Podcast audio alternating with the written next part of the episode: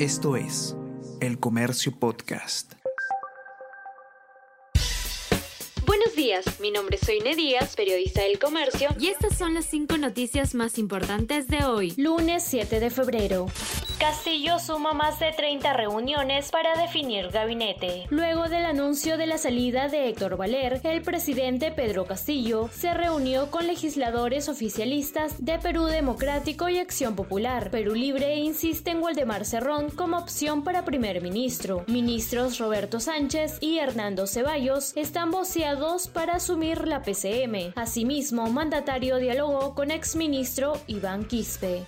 En este gobierno, un gabinete dura en promedio 48 días. Esta es la cifra récord en inestabilidad ministerial que va dejando el presidente Pedro Castillo frente a sus antecesores. En los últimos 20 años, la media de cambios en la PCM era entre un año o seis meses. Héctor Valer, el tercer jefe del gabinete que duró solo cuatro días, es además el más breve en el cargo desde 1980 revelan que el aún primer ministro es investigado por presunto homicidio culposo. El aún presidente del Consejo de Ministros, Héctor Valer, es investigado por el Ministerio Público en Ucayali por homicidio culposo, delito que según el Código Penal se sanciona con cuatro años de prisión. Además, la Fiscalía lo investiga por el presunto delito de contaminación ambiental. Valer anunció el sábado que presentó su carta de renuncia como presidente del Consejo de Ministros.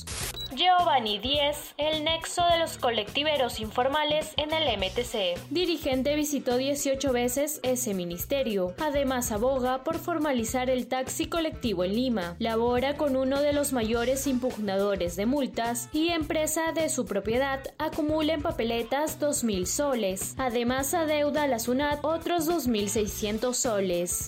Estados Unidos moviliza tropas a Polonia ante amenaza rusa de invadir Ucrania. A mediados de la semana del presidente estadounidense Joe Biden ordenó el envío de unos 3.000 efectivos adicionales a Polonia y Rumania como parte de los esfuerzos de Washington para tranquilizar a los aliados de la OTAN en medio de la tensión entre Rusia y Occidente por Ucrania. Kiev instó a desconfiar de previsiones apolípticas y espera una solución diplomática Hola a todos, ¿qué tal? ¿Cómo están? Eh, espero que estén comenzando su día de manera excelente. Yo soy Ariana Lira y hoy tenemos que hablar del debate presidencial. Podcast Tenemos que hablar con Ariana Lira. Lunes, miércoles y viernes desde las 7 de la mañana. Entérate todo sobre las noticias más relevantes del panorama actual, nacional o internacional. Escúchalo en la sección podcast del comercio o a través de Spotify, Apple Podcast y Google Podcast. Les despido de ustedes y eh, les digo que se sigan cuidando como siempre y que tengan un excelente fin de semana y nos encontramos de nuevo el lunes. Chao, chao, ¿cómo están?